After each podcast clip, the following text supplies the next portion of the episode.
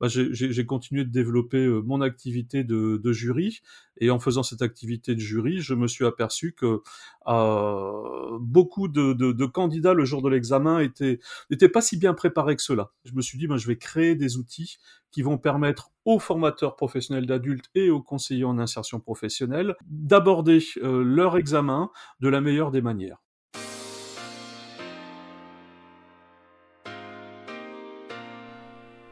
Bienvenue dans le podcast Formation Innovation, le podcast qui vous permet de passer un moment en compagnie d'experts de la formation.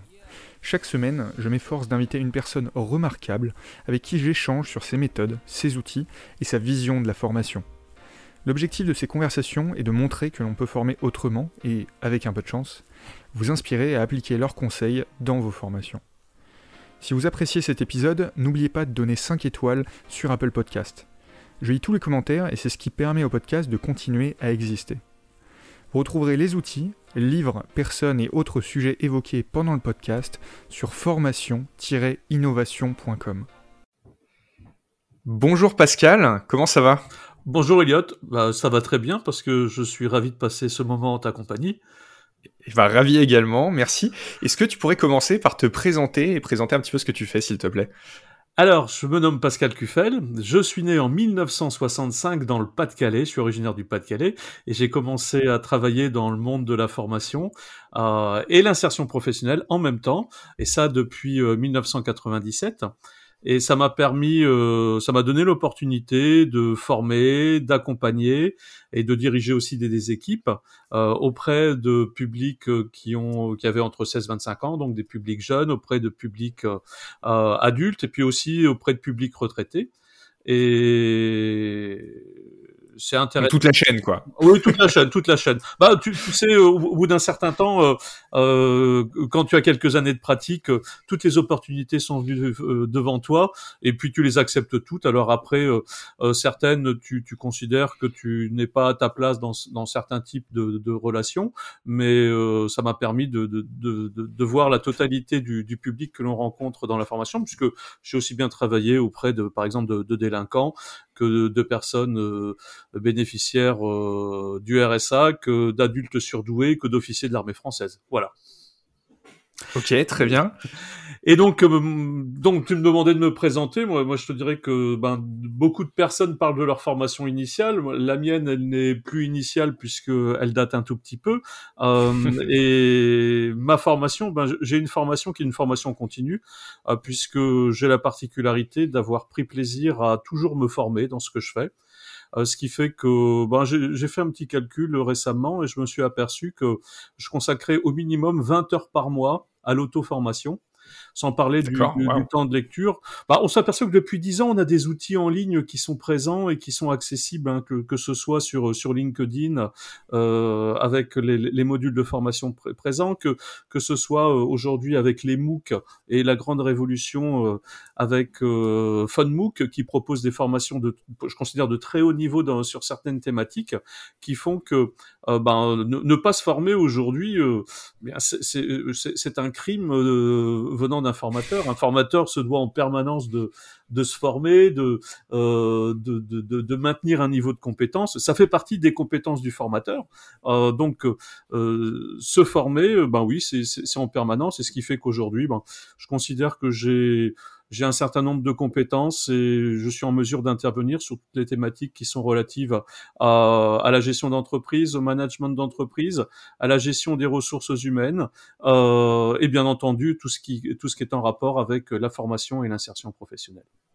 Voilà, j'allais dire, expert, euh, expert des, des formateurs, euh, effectivement aussi. oui, oui, oui, je suis. Bah, on, le devient tout, on le devient tout doucement, tu sais. Euh, dans, dans, dans ma carrière, à un moment donné, ça, il se présente. Euh, euh, où on te propose d'être jury d'examen. Donc euh, j'ai commencé à être jury d'examen dans, dans, différentes matières qui étaient euh, dans, dans, beaucoup d'écoles où j'étais jury dans le domaine de la gestion des ressources humaines et puis ensuite je suis devenu jury euh, pour les titres de formateur professionnel d'adultes et les titres de et le titre de conseiller en insertion professionnelle et puis euh, ben je vais pas dire qu'on se professionnalise mais le, le, fait d'être jury on, cela cela implique euh, un investissement de ta part qui est beaucoup plus important.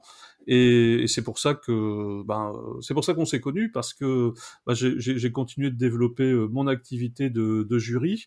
Et en faisant cette activité de jury, je me suis aperçu que euh, beaucoup de, candidats le jour de l'examen étaient n'étaient pas si bien préparés que cela.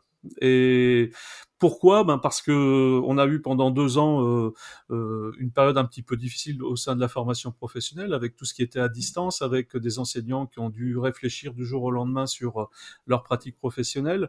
Et, et, je me suis dit, ben, euh, quand on est enfermé chez soi, on a le temps de réfléchir. Et je me suis dit, ben, je vais créer des outils qui vont permettre aux formateurs professionnels d'adultes et aux conseillers en insertion professionnelle ben, de d'aborder euh, leur examen de la meilleure des manières. Voilà. Donc j'ai cette activité de, de, de créateur d'outils qui ont comme particularité d'être des podcasts, euh, qui qui, qui, complète mon activité toujours de, de, formateur et de consultant en entreprise dans le domaine du management, dans le domaine de la gestion des, des ressources humaines et dans le domaine de l'utilisation des outils numériques. Voilà. Ok, donc merci pour tout ça.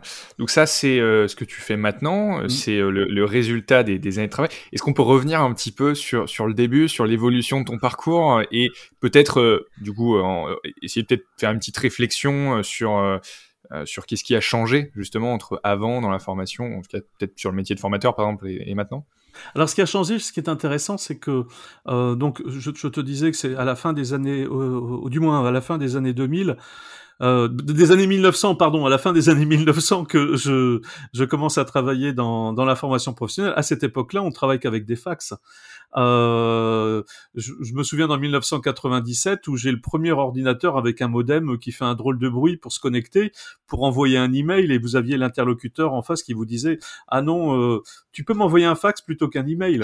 donc c'était donc j'ai connu cette période, j'ai connu cette période où, où on organisait des réunions et on envoyait bien les lettres deux semaines à l'avance afin de pouvoir avoir les représentants des différents organismes de formation présents. Et il fallait être mieux préparé déjà. Oui, il fallait, il fallait être mieux, préparé et, et, on partait sur des, des, des, visibilités à long terme. J'ai eu l'opportunité donc dans, dans, dans, durant cette période euh, de, de, travailler sur euh, l'individualisation des parcours de formation en partenariat avec euh, le Conseil régional d'Île-de-France. Euh, C'était un programme qui était fixé un an à l'avance avec les jours, les horaires, euh, les, les, sujets précis. Et, et, et parfois, même lorsqu'on trouvait euh, que nous aurions dû changer euh, le, le, le, l'axe vers lequel nous devions aller, euh, nous ne pouvions pas le faire puisque la machine était lancée. C'est aujourd'hui euh, que les choses ont évolué. donc, l'évolution dans l'information, ben, elle est apparue ben, d'une part avec les outils qui, nous ont été proposés. Euh, autrefois, on faisait de la formation euh, exclusivement euh, en face à face pédagogique, devant, devant un tableau. On a vu apparaître tout doucement les PowerPoint, on a vu apparaître tout doucement Internet, et puis derrière, on a, on a rendu nos, nos interventions beaucoup plus vivantes. Et ce qui est intéressant, c'est que on les a rendues plus vivantes et puis tout, doucement, euh, on est rentré dans, ce que je n'aime pas appeler le blended learning. Euh, cette pédagogie, on va pouvoir apporter beaucoup d'outils. C'est pour ça que moi je l'appelle la pédagogie combinée. Au moins tout le monde sait de quoi il s'agit. Donc, euh, lorsqu'on fait de la pédagogie combinée, on l'a vu tout doucement apparaître. Euh, autrefois, la pédagogie combinée, c'est tu as le choix entre un livre et ton formateur. Là, aujourd'hui, tu as le choix entre un livre, un formateur, des, des, des vidéos YouTube, euh, des, des, des, groupes de discussion que tu vas pouvoir avoir sur Facebook. Et ça, et ça cette évolution, elle est, elle est hyper intéressante. Euh, cette évolution a fait quand même que, bon, on, on en rencontre quand même quelques fractures, puisque euh, on a quand même une grande partie de la population qui n'est pas obligatoirement en capacité euh, d'utiliser la totalité euh, des médias de communication. On va se dire oui, tout le monde sait aller sur Facebook, oui, mais aller sur Facebook c'est bien, mais être capable de participer à une discussion sur Facebook parce qu'on a la maîtrise de l'écrit, c'est un un frein qui, qui apparaît souvent.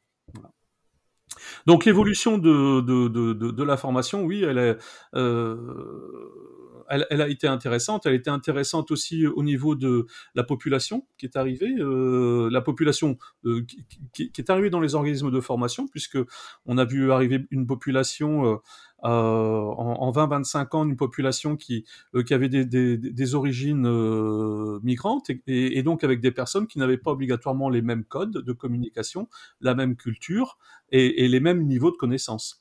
Donc on, on s'est retrouvé dans une situation où ben, le public a changé, euh, les, les, compétences des individus ont changé, euh, des compétences euh, ont été acquises, d'autres ont été perdues.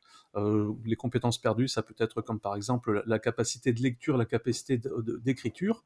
On le voit bien avec euh, euh, les, les, le classement PISA, on le voit bien avec euh, avec le, le, le, classement Teams, qui fait que la France aujourd'hui est très très très éloignée de, de euh, du moins elle n'est pas très très éloignée, elle est, elle, est dans une sale position euh, par rapport à par rapport à la concurrence économique qui nous entoure. donc on, cette formation, beaucoup de choses ont, ont, ont évolué et, et, ce qui a été le plus intéressant, c'est ça a été vraiment le, la venue du numérique et comme je te disais, dans les années, enfin, vers la fin de, de, des années 90, alors qu'on travaillait à l'individualisation des parcours, bien aujourd'hui, je crois qu'on a mis euh, peut-être euh, 25 ans, mais réellement aujourd'hui, on y est dans l'individualisation des parcours. Et il a fallu 25 ans. Tu trouves qu'aujourd'hui, on a suffisamment de personnalisation? Ça va? Si euh, tout dépendra de, de, de, de l'apprenant. Si l'apprenant souhaite euh, avoir cette individualisation, il pourra l'acquérir. Pourquoi il pourra l'acquérir? Parce que, comme je disais, en ligne, nous avons suffisamment d'outils. Euh, en cherchant bien. Alors bien entendu, le formateur doit être présent parce que le formateur euh, sert de médiateur par rapport à, toutes ces sources d'informations et puis le formateur connaît aussi par avance les sources d'informations qui existent et qui vont lui permettre de diriger l'apprenant. Euh, mais l'apprenant qui, qui, qui, rentre réellement dans une démarche, ben, je crois qu'aujourd'hui, euh, va pouvoir le faire. Alors, j'ai une petite anecdote là que euh, que je partage depuis quelques quelques mois maintenant. Euh, tu sais, lorsque lorsque Facebook est apparu euh, dans ma ville, là on se parle, je suis dans, à Saint-Aignan dans le Loir-et-Cher. Dans ma ville, j'ai été le premier à, à ouvrir un compte Facebook et c'était euh, et donc j'étais le premier. Le, le, ensuite, il y a eu la totalité des, des, des, enfants du collège qui, qui s'y sont inscrits. Ensuite, il y a eu le prof de gym euh, du, du collège qui s'est inscrit, puisqu'à cette époque-là, euh, euh, on, on, était tous amis obligatoirement puisqu'on n'était pas nombreux. Et donc, euh, j'ai vu Facebook, j'ai vu Facebook disparaître.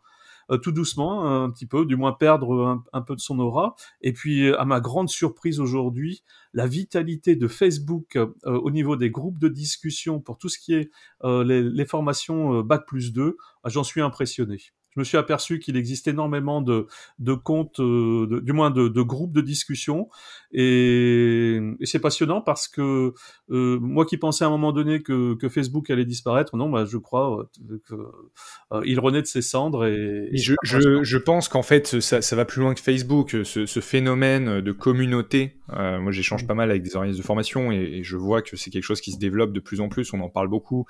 Euh, c'est euh, c'est Facebook, mais c'est aussi des Slack, des Discord, mmh. euh, des forums. Euh, voilà, il y a, y a, plein de formes de communauté. Et je pense que les gens ont, ont besoin avant, ils allaient sur un MOOC, on se dit, ah, les MOOC, c'est génial, c'était la nouveauté. Et puis, en mmh. fait, on a réalisé que les MOOC, quand on était tout seul, mmh. on les finissait pas. Oui, c'est vrai. donc, il a fallu trouver des, des solutions un peu plus, euh, je dirais, ensemble, humaines, euh, donc, dont avait euh, le retour des formateurs dans bien des cas, mais, mais aussi par les groupes. Donc, ça, c'est intéressant. Et je, je, vais juste revenir sur le, tu as, mentionné un, un, truc qui, que je trouvais intéressant. tu disais que, donc, on était moins bon dans les classements, etc. Mais surtout, il y avait une perte parfois de, de la capacité d'écriture et de la communication.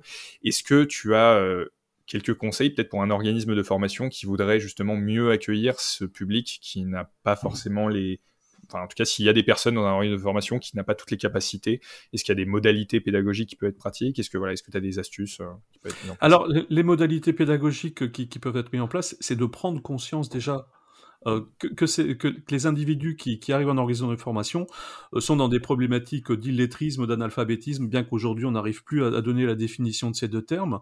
Euh, est-ce que, le, est-ce que savoir s'exprimer en cyrillique fait de vous un, un analphabète ou pas quoi? Je, je, ne sais pas, je ne sais plus. Euh, mais une chose est certaine, c'est que l'écrit euh, n'est plus le, le, le, le, médium qui permet de, de, de communiquer.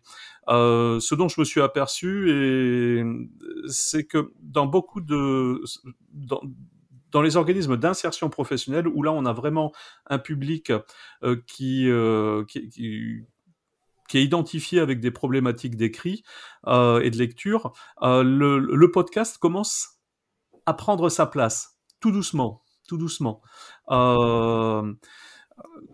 Ce que l'on sait, c'est que euh, on ne pourra pas tout faire avec le podcast, mais euh, prendre le temps d'expliquer euh, quelle est la mission, par exemple, d'une mission locale, quelle est la mission du conseiller de mission locale.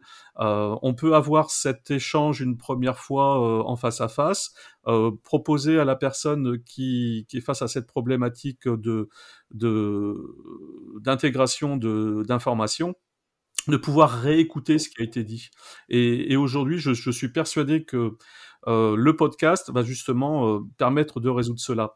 Alors après, on, on, est face à un problème tout de même, hein, c'est que les organismes de forme, quand on parle d'insertion professionnelle, euh, tout le monde a admis que le niveau de, de, de lecture et d'écriture était, était problématique. Dans la formation professionnelle, on oublie euh, souvent aussi que beaucoup de personnes sont avec ces problématiques. Et on s'en aperçoit euh, lorsqu'on est euh, face à face, en face à face pédagogique. Euh, je ne vais, pas, citer d'exemples qui me sont arrivés euh, tout récemment, puisque là, je serais obligé de nommer des secteurs d'activité, mais dans des secteurs d'activité euh, avec un public qui, qui, qui, qui a des diplômes de niveau CAP, BEP, ben on s'aperçoit que cinq ans ou six ans plus tard, euh, parfois, euh, le, le, les acquis qu'ils pouvaient avoir au moment du passage de l'examen, ils ne l'ont plus cinq ans plus tard. Et, ça, il, ne faut surtout pas l'oublier. Et c'est la raison pour laquelle, bien aujourd'hui, euh, ben, on, voit cette problématique. Je pense qu'elle peut être résolue par l'intermédiaire du podcast, mais je pense aussi qu'elle peut être résolue par par d'autres outils, puisqu'il n'y a pas que, l'illettrisme, hein, Elliot. Hein. Euh, je pense que je pense que tu sais bien que les individus aussi ont des difficultés à lire des tableaux à double entrée lire un tableau à double entrée euh, tel qu'un planning ou euh, un, tableau de charge, euh, c'est un pourcentage important de la population en est incapable. C'est la raison pour laquelle bon, il faut leur créer des outils qui leur permettront de de répondre aux attentes sociales qui leur sont présentées. Donc, concrètement, euh, si, si, demain je suis euh, dans un organisme de formation et que je veux me mettre au podcast, est-ce que tu as quelques étapes, quelques outils qui peuvent permettre de me lancer sans avoir à peut-être débourser euh, des ressources phénoménales pour, pour tester au début? Bah, mettre en place le podcast, euh, c'est pas si compliqué que ça. Hein. Je pense que tu, tu, tu, le sais aussi bien que moi. Euh, moi, j'ai découvert le podcast euh, il y a il y a deux ans. On, m'a présenté. Je me suis mis à écouter des podcasts il y a deux ans. Bon, j'écoutais beaucoup de livres audio euh, avant cela, donc j'étais quand même préparé à ça. Et il y a deux ans, j'ai découvert le podcast. J'ai euh, j'ai regardé comment ça fonctionnait. Bon, j'avais cette chance de quand même de maîtriser le, le, euh, les outils numériques et, on peut s'apercevoir que peut-être qu'en en deux jours, en trois jours, on est capable de faire des, des capsules euh, de, de qualité. Euh, ce qui se passe, c'est que dans les organismes de formation ou dans les, les, les, centres d'insertion professionnelle, on n'a pas obligatoirement le temps de, de, à consacrer trois jours euh, pour pour mettre en place ce, ce, genre d'activité. Et il est peut-être intéressant de, de, suivre des petites formations. Alors je dis pas parce que je dis pas ça parce que ça fait partie aussi de mon de mon de mon catalogue hein, d'intervention. Euh, mais euh, aujourd'hui, euh, faire appel à un professionnel qui pendant une demi-journée va vous former à, à l'enregistrement, au montage du podcast, ça fait gagner énormément de temps. Le, le, ce qui me paraît le plus important, c'est de prendre le temps de réfléchir au contenu des capsules et au mode de diffusion. Euh, réfléchir au contenu des capsules, c'est euh, quel est notre message. Euh, apporter un message avant tout, c'est un message qui est clair, c'est un message qui va répondre réellement à une attente, parce qu'on s'est aperçu qu'il y a beaucoup d'entreprises qui ont décidé de faire des podcasts alors elles, étaient intéressantes, elles ont fait des podcasts, c'était bien. Il y avait le patron qui parlait, qui racontait, qui racontait sa vie. Ça a fait plaisir euh, au personnel de l'usine. Derrière, les clients ne les ont jamais écoutés et, ça n'a pas apporté de, de, la venue de, de, nouveaux collaborateurs euh, dans, dans cette entreprise. Donc préparer le, le, le message, c'est quelque chose d'important. Et après, ben, on se lance. Hein, Aujourd'hui, on a des, des outils. On, on, peut faire un podcast avec un téléphone, même si c'est bien qu'on se parle tous les deux et on a tous les deux des, des micros qui, qui, sont un petit peu meilleurs que la moyenne. on arrive. Mais, qui reste accessible. Hein. Moi, pour, pour l'histoire, mon, micro a coûté, je crois, 50 euros, donc ça reste quelque chose. oui, moi, moi aussi, je me suis, je me suis acheté, je me suis acheté. j'ai six micros différents. Ouais, parce que. ah oui. non, je, je, suis collectionneur. C'est pour ça. Je suis collectionneur.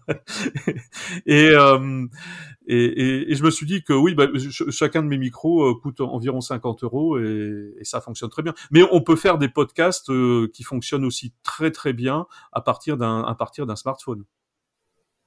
Tout à fait d'accord. Surtout, euh, donc il faut se lancer un smartphone, du moins un message, un, un, message, un smartphone, un hébergeur et puis c'est parti. Et après, le podcast est diffusé dans le monde entier. Alors après, il faut réfléchir, euh, est-ce qu'on met un QR code pour que les, les, les, les, les personnes puissent euh, euh, le scanner facilement le, le QR code, c'est la mode, hein, tu le sais. Et, et aujourd'hui... Ah bah, je, je, je, ne pourrais pas dire le contraire avec Illusight, mais nous, nous, avons des QR codes un petit peu, oui.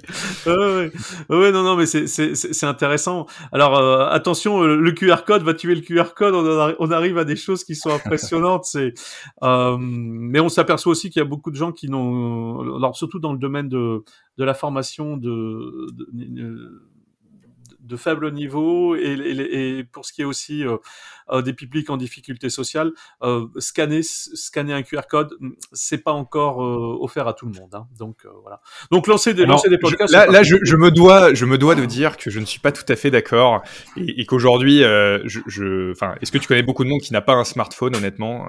Je, je, pense que enfin nous on le voit hein, chez 99,9% des gens ont un smartphone aujourd'hui. Oui c'est vrai. Alors ils n'ont pas forcément le dernier smartphone qui tue hein, mais pour scanner un QR code en général ça suffit quoi. Ouais. C'est ça c'est et d'ailleurs parfois ce qui est une meilleure solution nous on a eu des publics justement comme par exemple les compagnons du devoir ouais. utiliser le téléphone en fait est préférable à utiliser l'email par exemple parce que oui. l'email en fait c'est déjà trop euh, trop au niveau on va dire ouais. euh, on va dire de technologie donc comme quoi ça peut être une solution finalement plus pratique oui, voilà, non, bon, euh... non, non, mais c'est intéressant. Mais, non, mais le, le, le, QR code, ce qui se passe, c'est qu'aujourd'hui, je m'aperçois euh, qu'il faut qu'il y en ait. Et je me, je me suis aperçu qu'il y avait des formateurs qui, euh, qui faisaient des PowerPoint et qui, euh, et qui rajoutaient des QR codes sur leur PowerPoint euh, pour, euh, pour rendre interactif euh, leur, leur moment de formation. À un moment donné, il faut ouais. s'arrêter. Hein. les QR codes, j'ai envie de dire, oui, on, on, on, peut en avoir besoin pour, pour identifier sa présence dans un organisme de formation. On peut en avoir besoin peut-être pour, pour aller chercher une information, mais il ne faut pas que dans une séquence pédagogique, on, on en ait davantage. C'est c'est le souci. Mais euh, c'est vrai que cette technologie va, à, bon, elle existe depuis longtemps. Hein. Euh, et ouais. tu, tu, peux me parler un petit peu euh, de, de, justement du, du, métier de formateur et de ce que tu vois comme pratique innovante dans la classe? Alors comme, comme pratique innovante dans la classe, aujourd'hui, l'idée générale est que même si c'était le cas avant, c'était le cas il y a, déjà de euh, quelques années. Euh, Aujourd'hui, chaque individu doit être porteur de son projet. Et être porteur de son projet, ça signifie que euh, l'individu doit avoir face à lui réellement les, objectifs à atteindre. Les objectifs à atteindre, il faut que les choses soient, très précises et, et cette évolution, on, peut l'avoir avec des formateurs qui précisent réellement par exemple, quelles sont les compétences à acquérir pour la séquence de formation. Même si on trouve encore des, organismes de formation et des, formateurs euh, vieille école, je, ne dis pas old school, hein, je dis vieille école, des formateurs vieille école euh, qui dispensent un cours, euh, on s'aperçoit aussi qu'il existe beaucoup de formateurs qui sont formés et, et qui décident de, de, de, faire acquérir des compétences. Et donc, chaque séquence pédagogique s'oriente vers l'acquisition d'une compétence, une compétence qui est clairement définie. Tu sais, c'est les compétences qu'on va retrouver dans, dans, dans, les fiches ROM, les compétences qu'on va retrouver euh, dans les titres du RNCP, les compétences qui vont permettre sur, euh, sur, sur son profil LinkedIn euh, d'être euh, d'être identifié comme un professionnel de, de son domaine. Donc, dès qu'on a cette évolution, euh, on, le voit chez les formateurs qui, ont cette expérience, qui ont bien compris justement ce qu'est le numérique, ce qu'est aussi euh, le, monde de de la recherche d'emploi où on va devoir travailler sur les compétences. Les compétences, euh, on a un système en France qui est, plutôt bien foutu, euh, puisqu'on va le voir sur le site France Compétences, l'ancien euh, RNCP, Répertoire National de la Certification Professionnelle. On avait la totalité de, de, de, des possibilités de pouvoir définir quelles sont ces compétences et, dans un cadre de formation, pouvoir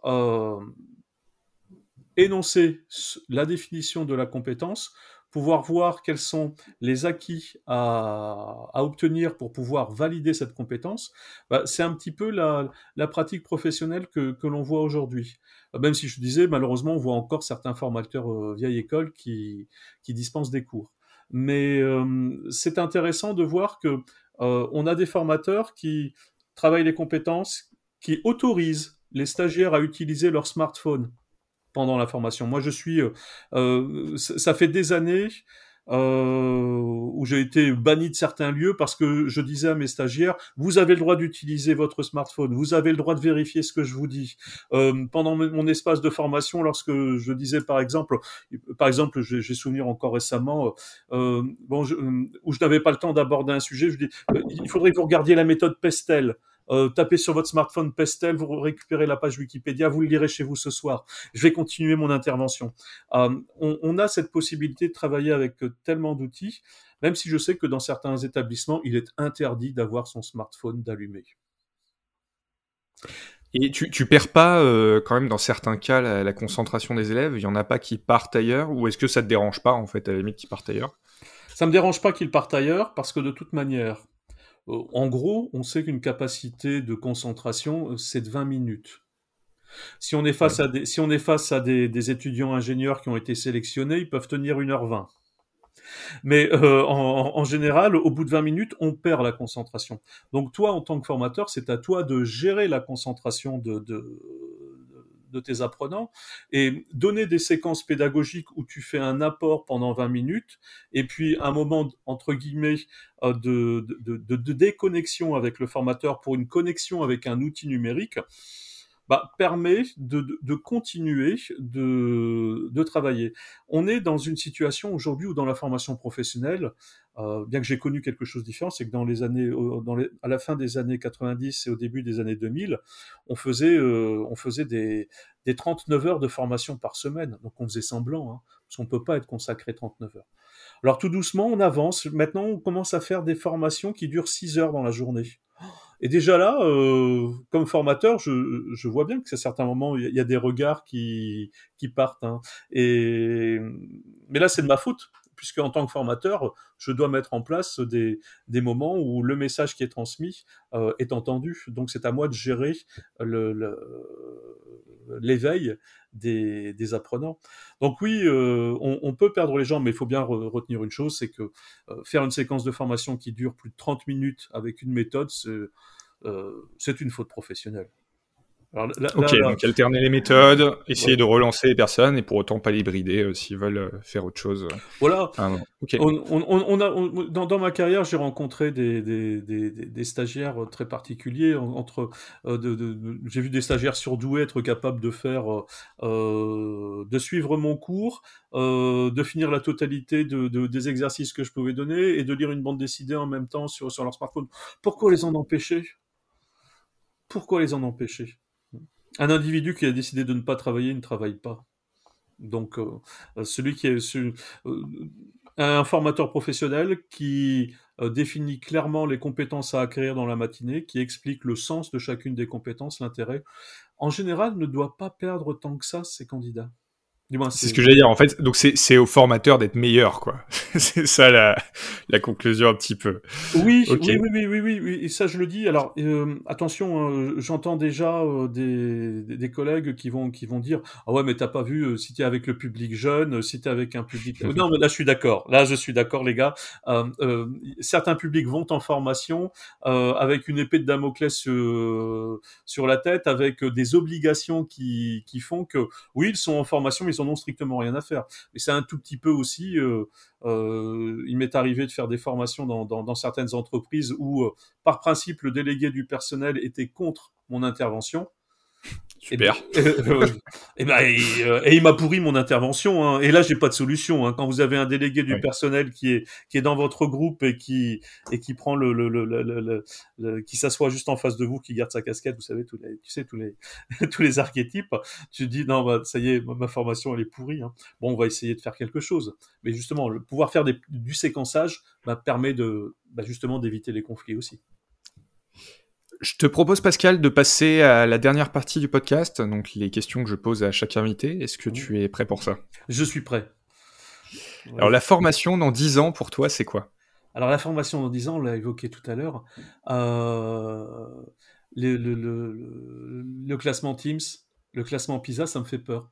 Le classement Teams, tu sais, c'est un classement qui permet de voir le niveau de, euh, de compréhension des mathématiques et des sciences chez, chez les enfants de CM1 et de 4e. Alors les enfants de CM1, je crois qu'ils ont 19 ans. Euh, les enfants de quatrième. Comment ça, 19 euh, ans Pardon, pardon, ils ont 9 ans, ils ont 9 ans, pardon. ils, ont 9 ans, dans 10 ans, ils Ça un peu vieux pour ces mains quand même. Surtout qu'on ne redouble plus aujourd'hui, c'est fini le redoublement. Donc les enfants de CM1 euh, ont 9 ans, euh, les enfants de, de quatrième ont 13 ans. dans 10 ans, ils auront entre 19 et euh, entre 19 et 23 ans, ce seront eux qui seront sur le marché de l'emploi. Quand on sait qu'aujourd'hui leurs connaissances en, mathématiques, en sciences, en lecture euh, ont fortement baissé, euh, on peut s'attendre à, des difficultés dans la formation. Et je pense qu'il va y avoir euh, réellement une révolution.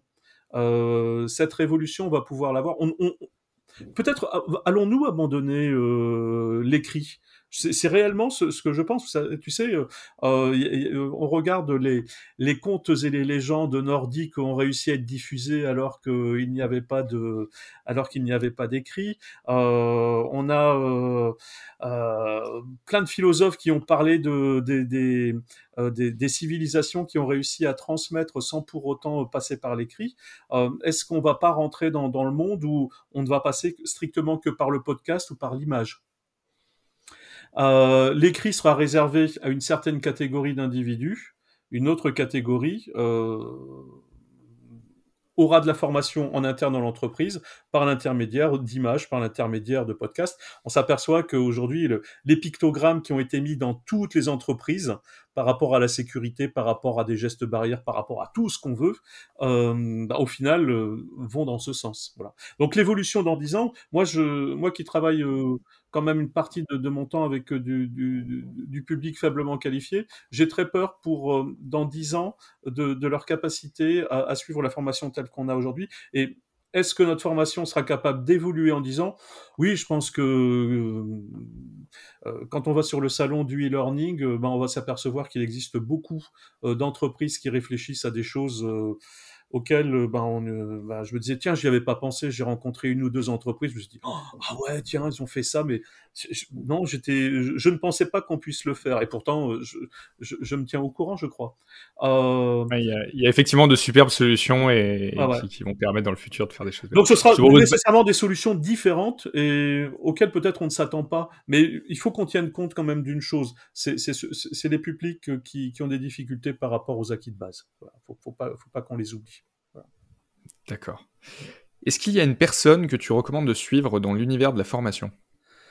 Une, une, personne qu'il faut suivre dans l'univers de la formation, bah moi je vais te parler de quelqu'un qui travaille dans l'insertion professionnelle. Alors euh, il va, il va oui. surtout pas aimer que, que, je, que je parle de lui, euh, parce que c'est quelqu'un qui est hyper discret, mais c'est un, un, monsieur qui s'appelle euh, Thomas Gaillard et qui, euh, et qui anime euh, un blog, qui anime euh, des, des groupes sur, sur Facebook, sur LinkedIn. Euh, il anime des groupes qui s'appellent, dont le, le, le, nom est le repère des CIP, le repère des conseillers en insertion professionnelle. Euh, alors, il veut rester très discret, mais il fait un travail magnifique. Et donc, oui, je suis son travail tous les jours. Euh, parce que parce qu'il le fait de, de, de manière intéressante. Euh, D'autres personnes que, que j'ai envie de suivre dans, et que je suis, ben c'est c'est des gens qui font partie de mon entourage, des gens qui euh, qui ont qui ont pu écrire des livres intéressants.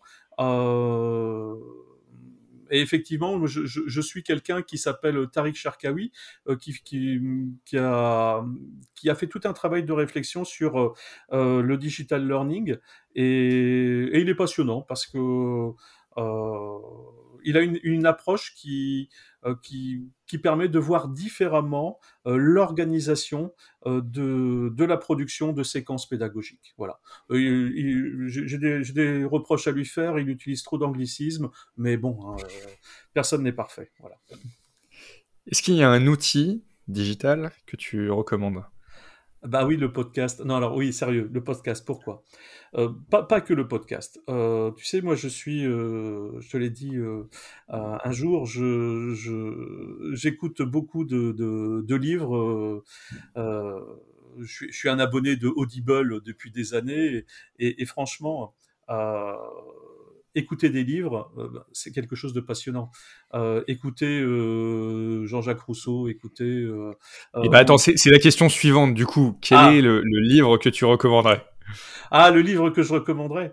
Mais il y en a plein parce que je suis un, je suis un gros lecteur et comme gros lecteur c'est difficile à dire mais il y a un livre qui m'a qui, qui m'a intéressé qui m'a qui m'a passionné j'ai découvert c'est un livre qui est qui sort de nulle part. Ça s'appelle Lettres au capitaine de André Charlier. Lettres au capitaine, c'est un livre, c'est un recueil de correspondance entre un directeur d'une école euh, privée entre, euh, entre les années 1940-1950, et c'est une correspondance qu'il euh, qu'il entretenait avec avec la totalité de ses capitaines, sachant que les capitaines aujourd'hui on les appelle délégués de classe ou, ou, représentants des élèves. Et, et André Charlier a publié donc la totalité de la correspondance. Et ça c'est intéressant parce que ça, ça, me permet de faire un, un, un retour sur le, une des émissions que tu as enregistrées, c'était la capsule que tu avais euh, réalisée avec, euh, avec euh, Victor Gérardi, où tu avais apporté, abordé la thématique de l'apprentissage entre pairs. Et, et, ça, je trouve que Lettres au capitaine de André Charlier, bah, c'est c'est totalement suranné, hein, puisque c'est l'enseignement catholique pendant en, en, pendant la Seconde Guerre mondiale, euh, mais ça montre que mais il, faut parfois aller rechercher euh, euh, des informations qui ont déjà été faites, qui montrent que ben, si on peut apporter à, à, plus jeunes dans, le, cadre d'une bonne relation, ben, on, crée des hommes et, on crée nos futurs concitoyens. Dis-moi Pascal, où est-ce qu'on peut te trouver? Bah, un peu partout. Alors, un peu, où est-ce qu'on peut me trouver? On peut me trouver sur, bien entendu, je suis, je suis sur LinkedIn. Et puis, euh, mes podcasts qui, qui, s'adressent particulièrement aux formateurs euh, professionnels d'adultes et qui s'adressent particulièrement aux conseillers en insertion professionnelle, on les retrouve sur la totalité des plateformes, euh, sur les, les podcasts qui s'appellent FPA le podcast et CIP le podcast, tout simplement. Est-ce que tu as un dernier mot pour clôturer ce podcast? Ah oui, mais j'ai passé un, un, moment très agréable avec toi, Elliot. Et sache que j'ai passé un moment très agréable euh, ces, dernières, ces dernières semaines, oui, puisqu'on se connaît pas depuis si longtemps que ça, à, à, à écouter euh, la totalité de tes podcasts parce que tu, tu as euh, écouté euh, beaucoup des podcasts, mais génial. Bah écoute, merci à toi. on n'est pas nombreux dans le centre de la France. Hein, si tu as, si tu as un outil précis de localisation, tu connais les jours et les heures auxquels je me suis connecté. Oui, non, non, non, j'ai trouvé, j'ai trouvé ça très intéressant et, c'est pour ça que j'ai beaucoup apprécié de le, euh, ton travail et, et l'entretien que nous avons eu. Voilà. Eh ben merci à toi. Eh ben écoute, je te souhaite une très bonne journée. Merci encore pour ta présence aujourd'hui et je te dis à bientôt. À très bientôt. Merci d'avoir écouté Formation Innovation. Si vous êtes encore là, c'est que vous avez sûrement apprécié cet épisode. Si c'est le cas, le meilleur moyen de soutenir le podcast est de laisser une note sur Apple Podcast. Afin de retrouver les sujets évoqués pendant cet échange et de ne rater aucun épisode, rendez-vous sur formation-innovation.com. En attendant le prochain épisode, prenez soin de vous et bonne formation.